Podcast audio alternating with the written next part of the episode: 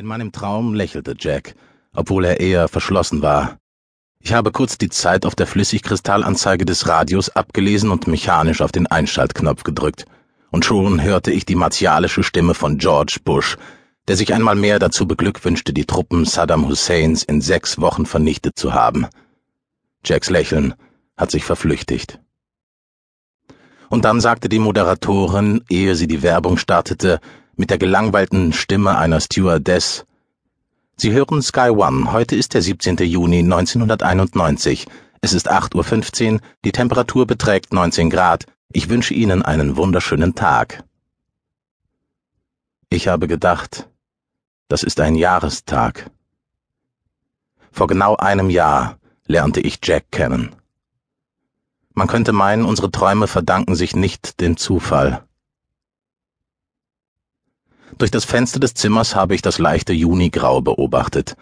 In dieser von Helligkeit erschlagenen Stadt, wo der Himmel ständig von der Seeluft des Pazifik klargespült wird, sind die Morgenstunden um diese Jahreszeit merkwürdig nebelverhangen. Ich habe mich immer gefragt, warum, aber ich habe die Frage nie jemandem gestellt. Zweifellos ein banales meteorologisches Phänomen. Ich bin nicht so neugierig, und ich würde das Wetter auch nicht ändern können. Idiot von Jack Bell. Ehrlich, als ich ihm das erste Mal begegnet bin, habe ich nicht geahnt, dass er mein Leben aus den Angeln heben würde. Und doch, wenn ich den Film noch einmal vor mir ablaufen lasse, sage ich mir, dass es einem in die Augen sprang. Dieser Typ führte Katastrophen im Schlepptau mit sich. Klar, auf den ersten Blick sah man nur diese Engelsvisage, das Auftreten eines Tunichtguts. Und dann seine Jugend, die bereits seinem kaputten Spielzeug glich. Ich wusste, wer er war. Alle wussten es. Man brauchte nur einmal in seinem Hundeleben eine Illustrierte aufgeschlagen zu haben. Die Journalisten erklärten in jeder Spalte, er sei durch die Hölle gegangen, und der Bursche wiederholte es selbst in jedem Interview. Wie hätte ich ahnen sollen, dass er mit der Geschwindigkeit eines galoppierenden Pferdes zur Hölle zurückkehren würde, oder vielmehr, wie hätte ich ahnen sollen, dass er mich dorthin mitziehen würde?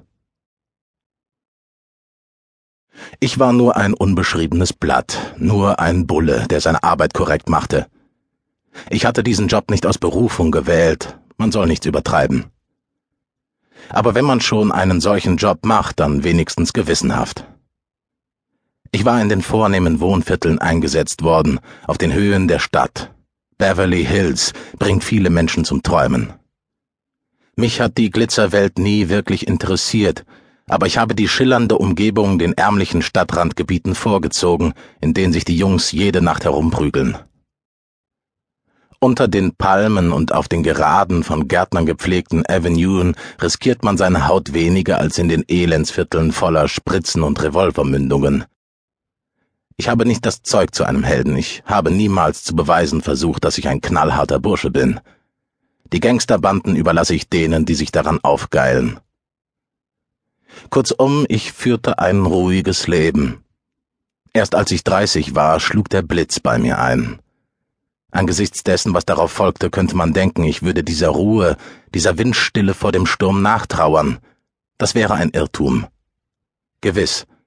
Ich war nicht auf die Turbulenzen vorbereitet, aber heute würde ich mich auf die Knie werfen und darum flehen, erneut vom Blitz getroffen zu werden.